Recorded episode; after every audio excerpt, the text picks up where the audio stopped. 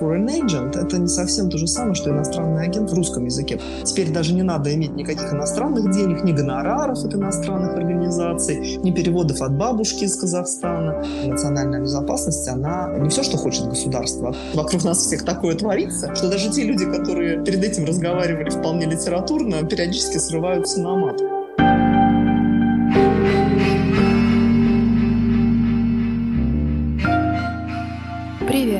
Это подкаст русской службы The Moscow Times после Путина. Здесь мы будем говорить с аналитиками и экспертами о том, что не так с путинской Россией и как нужно будет реформировать нашу страну после неминуемого конца нынешнего политического режима. Сегодня мы поговорим о свободе слова в России. И наша гостья – медиа-юристка, основательница и директор Центра защиты прав СМИ Галина Арапова.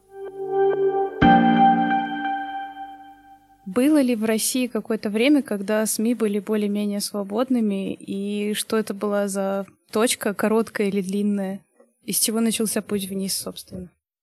Я бы сказала, что да, было такое время. А, правда, надо сказать, что оно было уже достаточно давно, если отмерять на отрезке времени, начиная с а, принятия закона о средствах массовой информации в декабре 1991 года.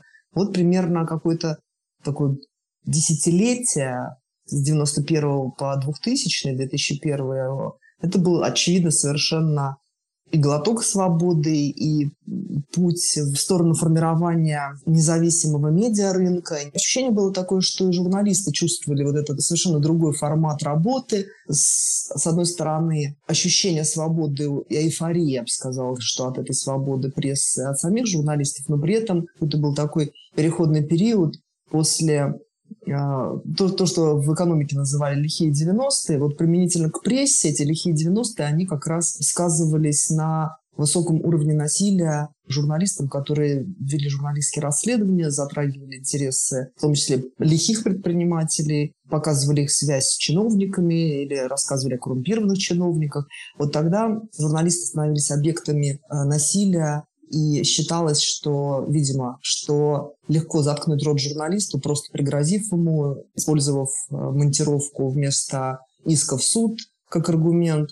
И это было вот период такое странного сочетания пути в сторону свободы слова и одновременно, когда государство не справлялось э, с реакцией объектов критики на э, вот эту свободу прессы, на критику в прессе и не расследовал дела о насилии в отношении журналистов. С одной стороны, было свободно, с другой стороны, небезопасно, но все равно ощущение свободы и эйфории от этого она присутствовала. Просто было ощущение, что впереди все будет хорошо. Вот это вот я точно помню, что было вот это десятилетие, когда пресса бурно развивалась, появлялись новые СМИ, журналисты могли писать на острые темы, могли открыто вести диалог с государством, взаимодействовать с правоохранительными органами, с их пресс-службами на равных, не пытаясь там подстилаться и прося информацию на протянутой ладошке. Это, к сожалению, где-то с 2000-2001 года как раз начался путь вниз, просто еще не сразу было понятно, что это, вот, по сути дела, такая скрытая национализация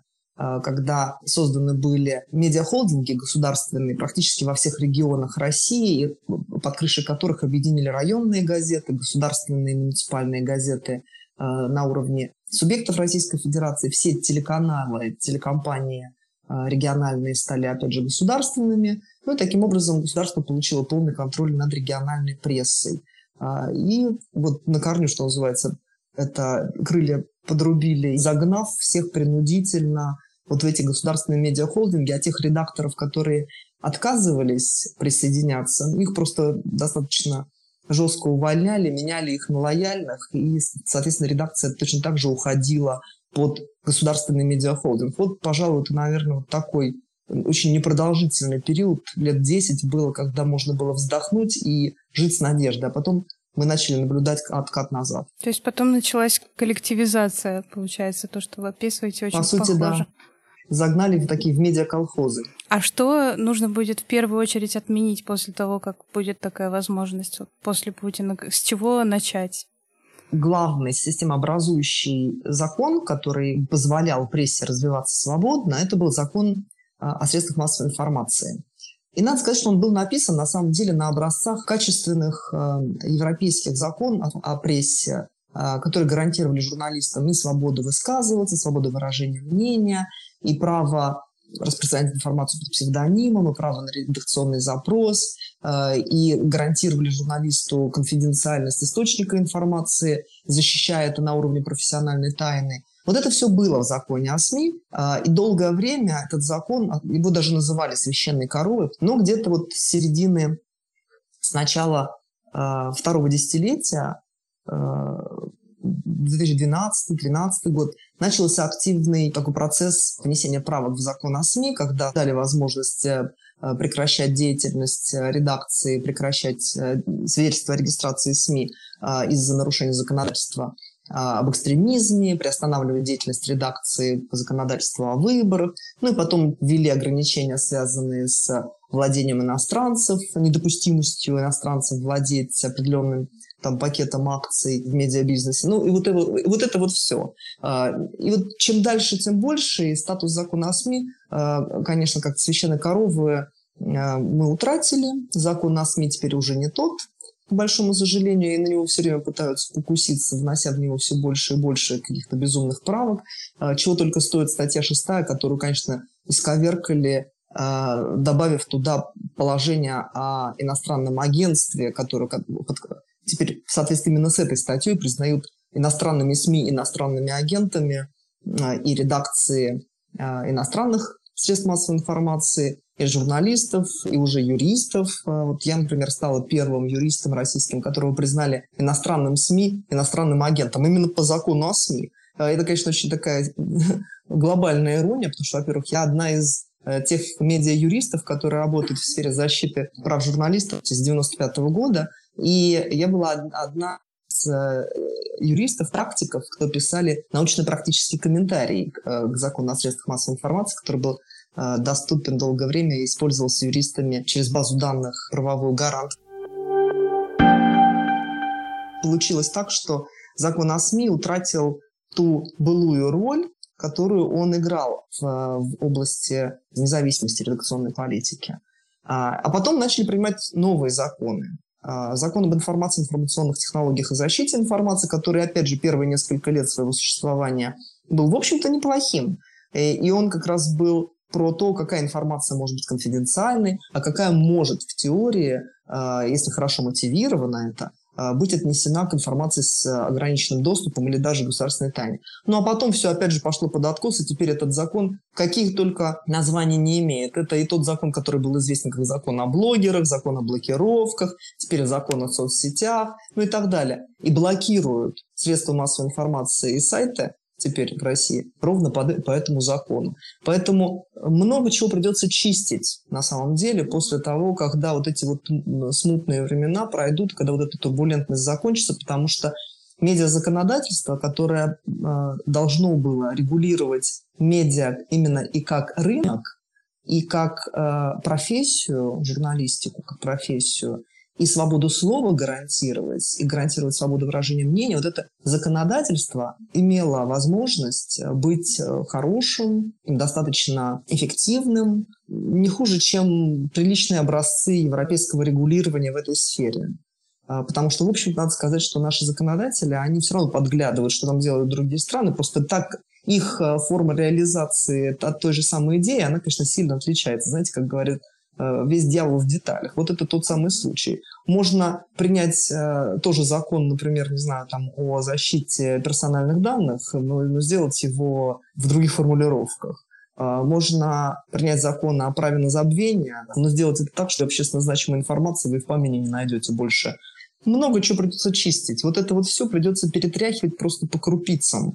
Многие законы, как мне кажется, просто надо будет отменить, потому что невозможно. Вот то, что это уже настолько изуродовано, как Франкенштейн какой-то, а, и не может, в принципе, а, предоставить какой-то инструмент защиты и регулирования, это просто надо отменять, писать новое. Потому что все, что связано, например, с блокировками за контент, там почти все так или иначе либо политически мотивированные блокировки, либо блокировки, связанные далеко не с теми целями, которые объявляются. Понятно, что и в других странах тоже блокируют тот или иной контент. Ну, например, где там информацию, например, которая очевидно содержит э, призывы к насилию и агрессии, которая может привести к серьезным каким-то столкновениям на почве ненависти, разжигания розни и так далее. Это и другие страны тоже блокируют. Как? Это делается по судебному решению, когда есть какая-то явная, понятная процедура рассмотрения этих дел, а не так, как у нас по приказу генерального прокурора за 15 минут. И невозможно не понять, за что заблокировали, не оспорить по-человечески это невозможно, хоть формальная процедура и существует. То есть вот, вот это вот все, что наворочили за полтора десятка лет, а я бы сказала, что вот э, сейчас мы имеем дело с очень серьезно э, исковерканным законодательством, законодательным регулированием, которое преследует совершенно другие цели, которое, по сути дела, защищает э, властную верхушку, вычищает из интернета всю нежелательную информацию, информацию, которую э, руководство страны не хочет видеть, слышать, и чтобы эту информацию, не, к ней не было доступа у обывателей, у жителей страны, а, таким образом получается, что, в общем-то, это не законодательство, информационное законодательство а, в, в той форме, в котором это в нормальном демократическом обществе должно было бы быть. Поэтому боюсь, что даже закон о средствах массовой информации, чтобы его базу оставить, придется от, от налета его отряхнуть, убрать оттуда все нормы, которые реакционные, которые такие цензурные,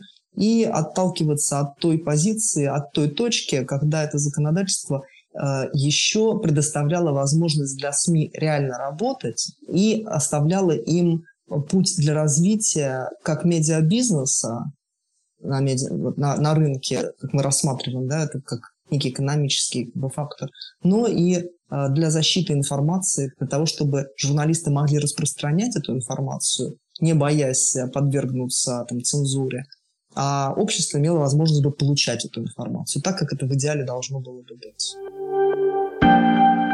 Если немножко вернуться назад к иноагентам, вот мне лично не совсем понятно, зачем властям понадобилось в этой сфере именно медиа законодательство, потому что вот вы юрист, и при этом СМИ иноагент и первой СМИ иноагенткой была, например, вот Даша Пахончич, которая учительница русского языка и к медиа тоже никакого отношения не имеет.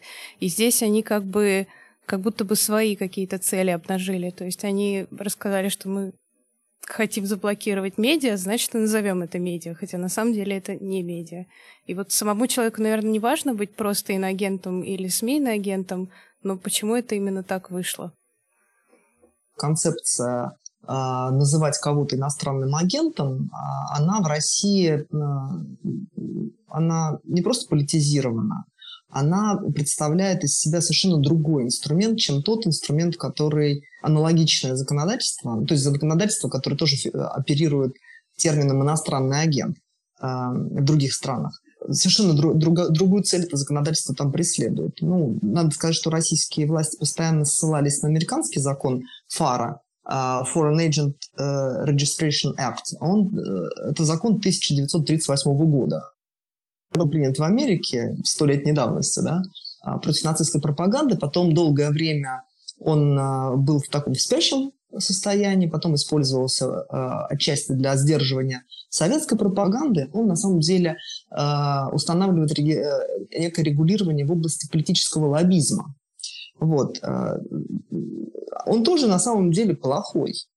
Но он про другое, да, он не про э, то, чтобы повесить на человека ярлык, и чтобы этот человек или эта организация с ярлыком иностранного агента не могли потом не шевельнуться, не, не работать, ничего. А он в первую очередь для сдерживания политического влияния на парламент, на Конгресс Соединенных Штатов, для того, чтобы а, те принимали законы, которые могли бы предоставить какую-то преференцию на рынке а, там, каким-нибудь компаниям, производящим табак или там, импортирующим алкоголь там, и так далее. То есть это речь идет о политическом лоббизме. Но наши власти, когда в 2012 году решили такое же э, регулирование Э, придумать в России, ввести, они воспользовались термином «иностранный агент», А, но совершенно начинку другую сделали. Foreign agent – это не совсем то же самое, что иностранный агент в русском языке, потому что слово само по себе слово агент а, в постсоветской, э, на постсоветской территории звучит как шпион. В то время как э, в Америке, которая всегда была страной с очень большим и разветвленным, что называется, предпринимательством, хорошо развитым предпринимательством, э, то у них агенты всегда были разные. Там, агент по недвижимости, страховой агент, там еще какой-нибудь агент. То есть это просто человек, который представлял интересы другого человека и продвигал его интересы в каких-то сферах э, экономических. Даже в английском языке это не звучит так э, стигматизирующе, это не звучит так э, унизительно и опасно. Ну а потом, соответственно, как бы это же очень удобный для властей инструмент, когда ты называешь э, своих оппонентов, людей, которые критикуют тебя, которые работают в сфере гражданского общества и выявляют какие-то, не знаю, там, пороки э, в нашем э, государстве, там, критикуют за коррупцию, не знаю, за пытки там, и так далее. Ты называешь этих людей агентами, сразу всплывают эти картины со всякими там, шпионами там, и так далее. Вот. Что, в общем-то, дает прекрасную возможность государству отмахиваться от любой критики в свой адрес.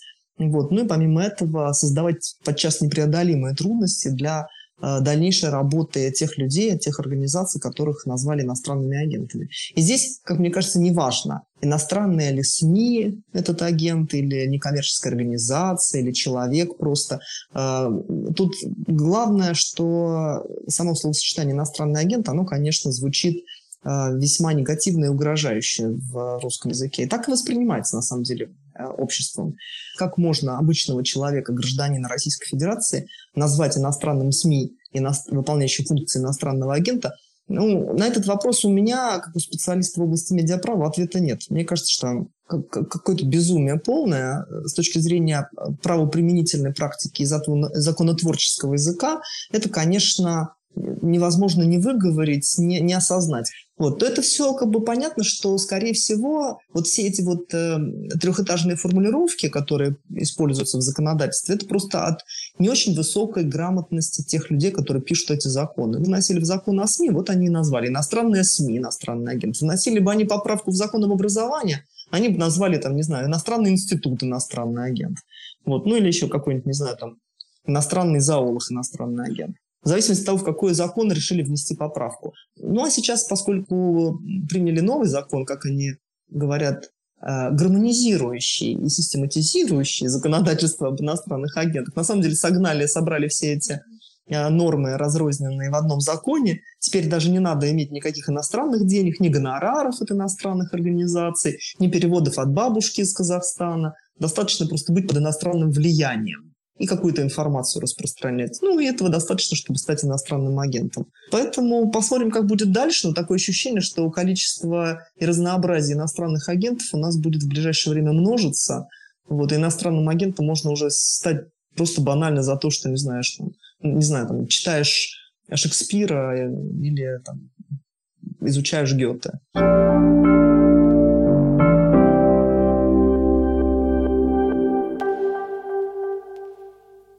А следующий вопрос, он все-таки уже скорее про прекрасное будущее, чем про не очень прекрасное настоящее. И мы частично его коснулись, когда вот вы отвечали на первый вопрос. Это какие ограничения действительно должны существовать? И вот вы уже говорили, что нужно отменить, а что нужно, может быть, оставить или ввести, или как-то заново прописать?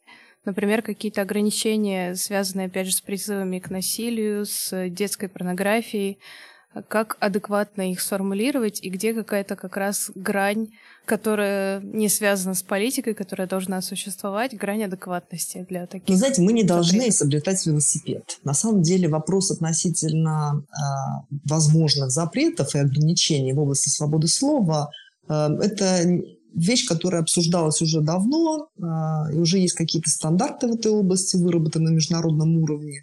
Вот. И ну, понятно, что на самом деле свобода слова не абсолютно. Знаете, вот то, чем нас постоянно а, пугали.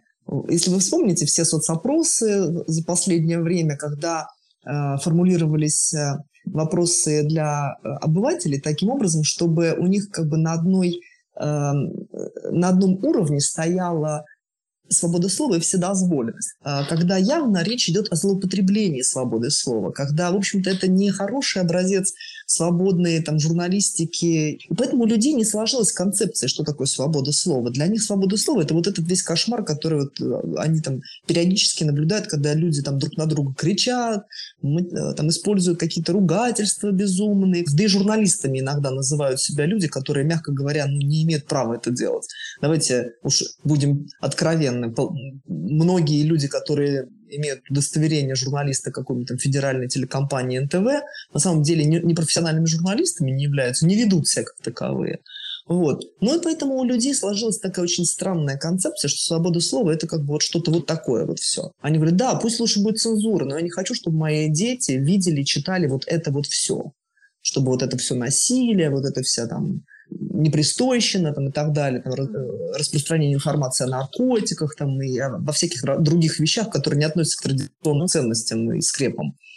Вот. И вот это, на самом деле, перевернутая картина понимания очевидных э, для многих других людей вещей. Вот что такое свобода слова? Почему это важно? Потому что без свободы слова ты, например, не получишь важную для себя информацию. И долгое время многие, вот почти все эти годы, после там гласности, перестройки и так далее, э, у людей сознательно совершенно не формировали э, понимание ценности свободы слова.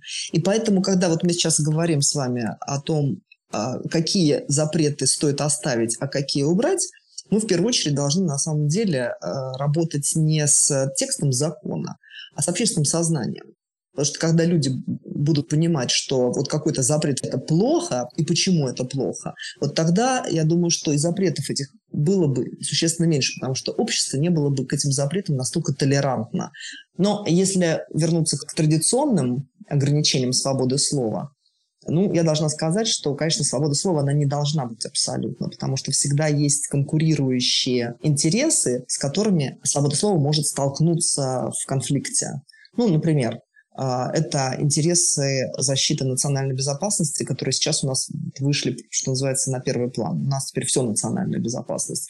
А в подавляющем большинстве стран все-таки национальная безопасность, она э, не все, что хочет государство, а только какие-то ну, довольно ограниченный спектр вопросов. Э, ну, традиционно, например, то, что относится к государственной тайне, Понятно, что можно распространить эту информацию, но в случае распространения такой информации это будет нарушать интересы там, государственной безопасности э, э, и национальной безопасности, и это будет тогда допустимые ограничения свободы распространения такой информации. Или, например, использование человеку откровенно оскорбительных слов просто с целью его обидеть, оскорбить, унизить и так далее. Да? То есть можно использовать яркие экспрессивные выражения для выражения своего мнения, когда, не знаю, тебе там рядом с тобой кирпич упал вдруг неожиданно, да, и ты шаг вперед, и ты бы ровно с этим кирпичом бы и встретился. И тут у человека может вырваться там какое-то ругательное слово, но это не будет оскорбление другого человека, да, это будет такая вот просто выражение эмоций, экспрессия. В некоторых случаях нельзя такие слова использовать, в некоторых случаях можно. И вот в случае, когда нельзя, они, конечно, должны, они могут быть установлены законом. И тогда, соответственно,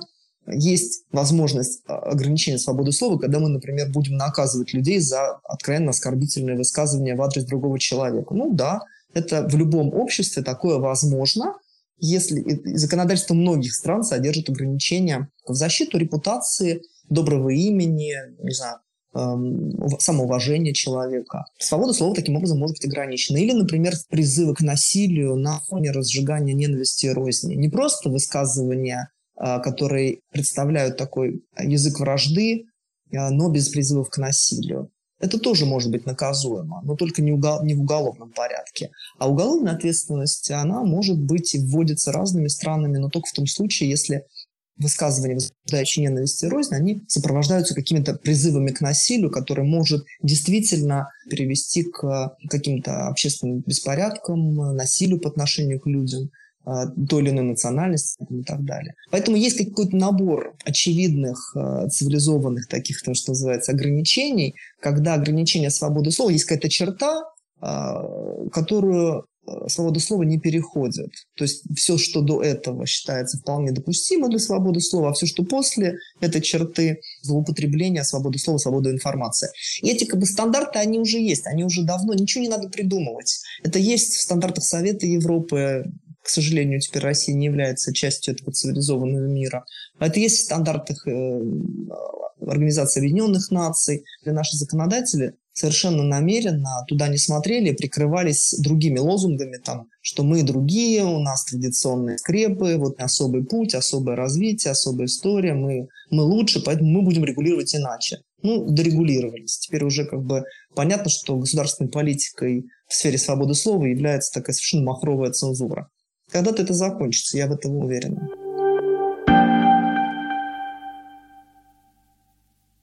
У нас еще вот в России есть такая особенность, что у нас параллельно шли эти процессы наряду с какими-то явно политизированными запретами, вроде, например, оскорбления президента, оскорбления власти и вот этой монополии а, государственных СМИ, шли какие-то запреты, которые вроде как не связаны с государством, например, запрет ругаться матом или описывать способы суицида.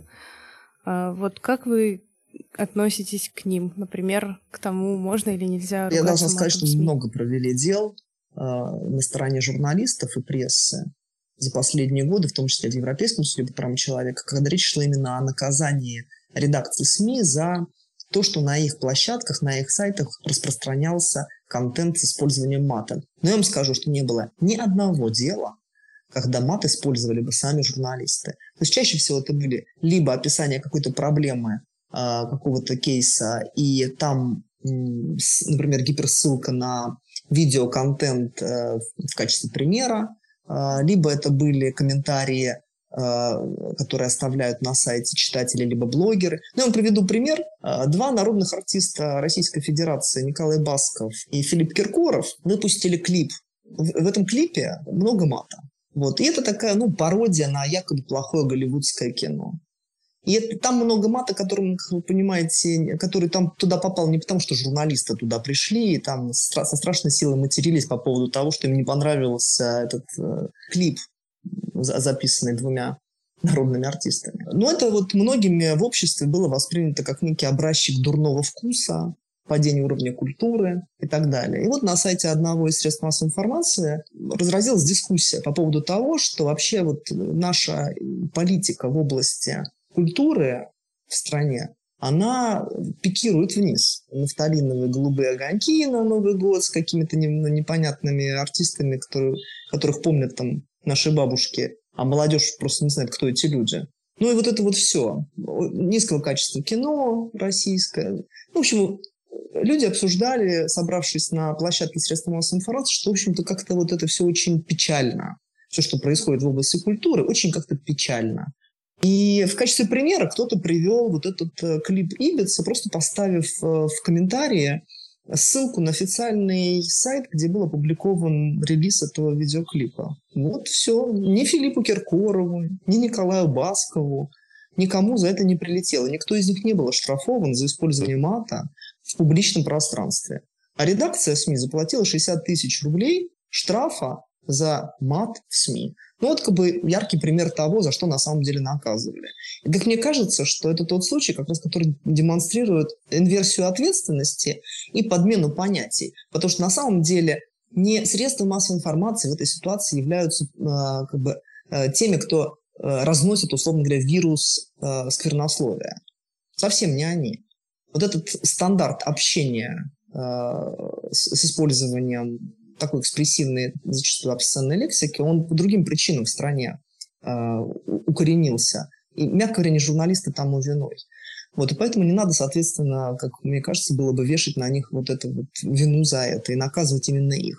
Ну, как мы видим, нашли козла отпущения, ими стали именно редакции зарегистрированных СМИ журналистов. То же самое относительно э, запретов на описание методов суицида, причин суицида. По факту идея этого запрета в средствах массовой информации, она была основана на том, что не надо детям рассказывать, как, э, что суицид может быть методом решения проблем. Давайте будем беспокоиться о детях, защита интересов несовершеннолетних, это опасный травматичный контент, Вот, давайте запретим. Ну хорошо, запретили. Что в результате получилось? Запрет этот на самом деле распространяется не только для средств, на, на средства массовой информации, а вообще. То есть он такой общий. Вообще нельзя в публичном пространстве, в СМИ и в интернете распространять информацию о методах и причинах суицида. Так что нам получается? Анну Каренину и огромное количество других произведений художественной литературы убирать из библиотек? И до этого же доходило. Вот. Ну, а, соответственно, библиотеки трогать не стали. У нас же как любой безумный запрет, он, он ограничивается тем, что его направляют в одно какое-то русло, и, соответственно, жесткость законов компенсируется избирательностью их применения. Вот у нас все, все эти запреты только практиковали в отношении СМИ. Поэтому если СМИ описывала какую-то проблему с, э, со ссылкой на то, что там, герой этой публикации либо пытался покончить жизнь самоубийством, либо э, совершил суицид, то вот все это заканчивалось тем, что за, наказывали исключительно только редакции. Точнее, там, блоки, там только блокировка, там штрафов нет, но блокировали многие. Например, которые рассказывали о проблемах паллиативной помощи, когда люди, не дожидаясь эффективных обезболивающих на терминальной стадии рака, просто кончали жизнь самоубийством, потому что не могли терпеть эту дикую боль невыносимую. И когда э, журналисты описывали эту проблематику, в том, это же проблема не только уровня оказания паллиативной помощи. Но эта проблема такая системная была, поскольку врачи не выписывали нарко- наркотические средства, они боялись привлечения к уголовной ответственности за распространение наркотиков. Было такое, как бы вот такая практика в российских э, правоохранительных органах и судах. Ну и в результате публикации блокировались. Даже тогда, когда вроде бы и идея которая стоит, да, вот мотивировка этого запрета, еще хоть как-то можно ее объяснить, там, не знаю, защита несовершеннолетних. Но форма реализации, она, конечно, очень сомнительная. Мало того, что она сомнительная, она еще и такая очень сфокусированная исключительно была на прессе. Хотя надо сказать, что в некоторых э, сферах она проявлялась и, например, в отношении библиотекарей. Директора библиотек тоже, знаете, пострадали от того, что начали в какой-то момент э, запрещать распространение экстремистской литературы и признавали экстремистской литературой то одну, то другую книжку, которые были либо в обычных библиотечных фондах, а иногда в библиотечных фондах э, в разделе «Редкие книги», что они должны были костры устраивать на, на площадях перед библиотеками. Нет, они просто ставили их на дальнюю полку куда-нибудь в архив. Ну, в результате библиотекарям прилетало, директоров привлекали к ответственности. Вот все как-то, к сожалению, знаете, все это как-то печально.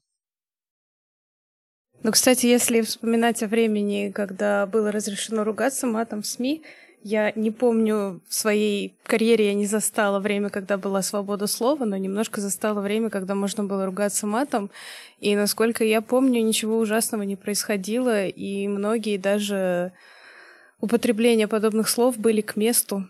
Я даже на журфаке писала диплом о том, как удачно или неудачно были употреблены матерные слова и насколько аудитория хорошо их воспринимает. И, в принципе, люди отвечали в вопросах, что это было к месту литературно и довольно художественно. Наверное, так было не везде, но, насколько я помню, какого-то ну, ужаса... Вы знаете, было. я лично не отношусь к поклонникам э, э, э, этого, этой лексики. Вот. Но в последнее время вокруг меня такое творится, я думаю, что вокруг нас всех такое творится, что даже те люди, которые э, перед этим разговаривали вполне литературно, периодически срываются на мат. Но, видимо, это вот то, что говорил один опытный профессор, доктор филологических наук. Понимаете? Говорит, мат э, – это лексика, которая выполняет определенную роль в, в речи это э, резкая экспрессия выражения эмоций. Ты не можешь все время быть на высоких эмоциях, да, ты не можешь все время фонтанировать там позитивом или наоборот только негативом. Но, знаете, вопрос-то в том, что я вот помню журналистику за, там, за последние там, пару десятилетий, поскольку работаю медиа-юристом, а, все это время. Я что-то не помню, чтобы у нас журналисты прям в своих публикациях в газетах э, активно использовали мат. Ну, ну не было такого. Ну, в каких-нибудь ток-шоу, наверное, э, могло проскочить. Но так, чтобы это было просто вот стандартом журналистской речи, ну, нет, не было. Вот. И уж точно это не влияло на распространение матерной терминологии в лексике, в речи, в обычном в обиходе в жизни людей, это не влияло на то, что именно э, э, школьники из газеты и средств массовой информации черпали эти все эти слова и в результате разговаривали э, вот этой лексикой на, на, на переменах. Ну, это же, мы же понимаем, что это все идет от воспитания, от семьи, от общего уровня образования, ну и так далее. То есть не, не журналисты тому виной. Ну, в общем, как всегда, нашли козла отпущения. Я, опять же, должна сказать, что это все равно э, не было ужас-ужас, даже когда это проскакивало. Это проскакивало крайне редко. Вот. И, в общем-то, на мой взгляд, это должно, если и регулироваться, то точно не законом, а нормами профессиональной этики.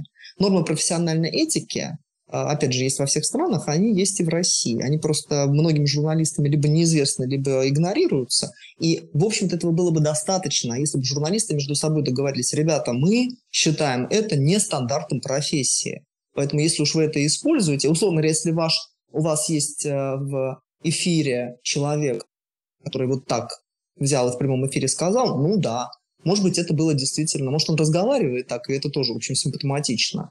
Вот. Либо он высказывает какую-то экспрессию. Но уж точно не редакция должна нести за это ответственность. А сами журналисты крайне редко это использовали. Но, тем не менее, видите, и, и к ответственности это привлекали за последнее время не журналистов за то, что они это использовали, а за то, что э, это появлялось и становилось доступно читателям через онлайн средства массовой информации, через э, комментарии на сайте, через гиперссылки на видеоконтент, там, ну и так далее. То есть все это все равно бы подтягивалось Э, к журналистике, хотя не самими журналистами эм, было использовано в своих авторских материалах.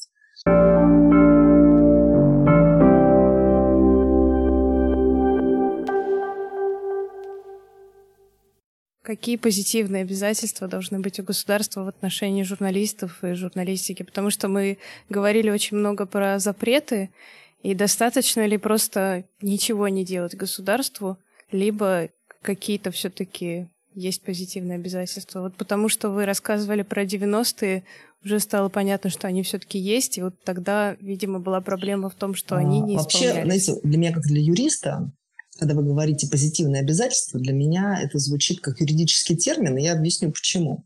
Дело в том, что в практике в международной, что такое позитивное обязательство, это как раз э, те обязательства страны, а, а, который берет на себя государство, присоединяясь к какому-то международному договору и обещая тем самым, что они создадут условия, а, которые будут способствовать соблюдению и формированию такой позитивной, стабильной атмосферы уважения к тем или иным правам человека. В частности, поскольку мы говорим с вами о свободе слова, то позитивное обязательство а, которые в рамках статьи 10 Европейской конвенции или в рамках статьи 19 Международного пакта о гражданских и политических правах, это как раз это и есть, что государство, оно должно создать а, на уровне законов и правоприменения такие условия, которые бы позволяли свободе слова а, в стране существовать, чтобы правоприменители эти законы применяя не нарушали бы свободу слова, и что э, гарантированы были бы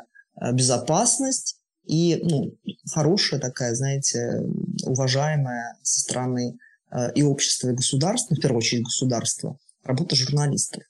Вот, это и есть позитивное обязательство. То есть создать условия, которые бы способствовали работе журналистов, выполнению их своей профессиональной миссии и недопустимости ведения цензуры. Ну, вот это и есть позитивное обязательство. Но есть еще негативное обязательство на контрасте с позитивными, негативные обязательства – это не нарушать самим.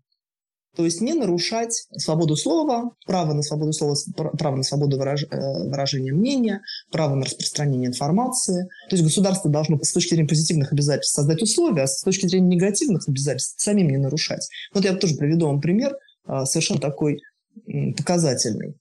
Журналист был убит, и его убийство не расследовалось государственным должным образом. И вот тогда встает вопрос относительно того, что государство не только... Это понятно, что государство... Не государство само этого журналиста убило, да? Но ведь оно не расследовало. А оно создает таким образом атмосферу безнаказанности. Каждый последующий случай будет такого нерасследованного убийства будет создавать понимание, формировать понимание у людей, в том числе у тех, кто стоит за этим убийством, что это такой, знаете, не пыльный, а, и не имеющий серьезных последствий способ заткнуть рот журналисту, который говорит не то. И распространяет информацию, там, которая, в общем-то, лучше бы молчал. Же, что никого не привлекут к ответственности. Эффективность расследования ноль, дела такие почти не доходят до суда. А, вот и получается, что государство, не а, наказывая, не расследуя такие дела, не наказывая тех, кто реально стоит за такими убийствами, оно создает вот эту атмосферу безнаказанности и формирует а, такую совершенно порочную практику, когда позитивные обязательства государства должны, должно было бы выполнить, но оно их не выполняет. Таким образом, те, кто нарушают право журналистов на жизнь, на свободу слова, не дают возможности ему дальше работать, просто убивают его, они опираются на то, что государство бездействует. Вот, вот типичный пример нарушения позитивных обязательств со стороны государства. Ну, потом, помимо этого, вот если мы с вами говорим сегодня о законодательстве медийном, если мы возьмем весь комплекс вот этих безумных совершенно поправок за последнее время, которые были введены в разные законы, и то, что связано с иностранными агентами, и введение опять э, там, уголовной ответственности за клевету, и блокировки судебные и внесудебные. Вот это все, в принципе, это и есть пример того, что государство не выполняет свои позитивные обязательства – не формируют атмосферу, в которой свобода слова была бы ценностью, э, где журналистам было бы работать безопасно или так даже, скажем, возможно, если они хотят называть вещи своими именами и э, работать согласно профессии, стандартам, признанным стандартам профессии. Э, вот, поэтому это типичное вот, введение цензуры вот в такой вот даже закамуфлированной форме. Это и есть нарушение позитивных обязательств со стороны государства. Конечно, государство должно формировать свою законодательную базу так, чтобы журналисты э, выполняли свои профессиональные обязанности, имея должные гарантии безопасности, э, поскольку это опасная профессия. Ну, теперь я думаю, что мы э, стремительно движемся к концу списка всех стран, которые оцениваются на предмет уровня цензуры или, в обратную, скажем, уровень свободы прессы. Вот у нас очень низкий индекс свободы прессы, мы где-то там на 150 месте, по-моему, по этому рейтингу, и мы стремительно движемся к хвосту этого списка, где там всего 180 стран. Я думаю, что вот этот год, 22-й, нас опустит еще на несколько рейтинговых пунктов э, вниз, э, поэтому в этом смысле это тоже является примером того, что, к сожалению, Россия не выполняет своих позитивных обязательств по отношению к свободе слова, к гарантии, к гарантированию свободы слова как для граждан, э, которые не могут выйти и высказать э, свое мнение ни публично, ни в соцсетях, э, и предпочитают теперь обсуждать что-то на кухне. Ну и в том числе это как бы для людей, которые используют слово как инструмент, основной инструмент своей профессии, это журналисты. Поэтому здесь, к большому сожалению, целый комплекс проблем, которые мы наблюдаем как э, ну, пример, как доказательство того, что э, позитивные обязательства, к большому сожалению, совсем не исполняются.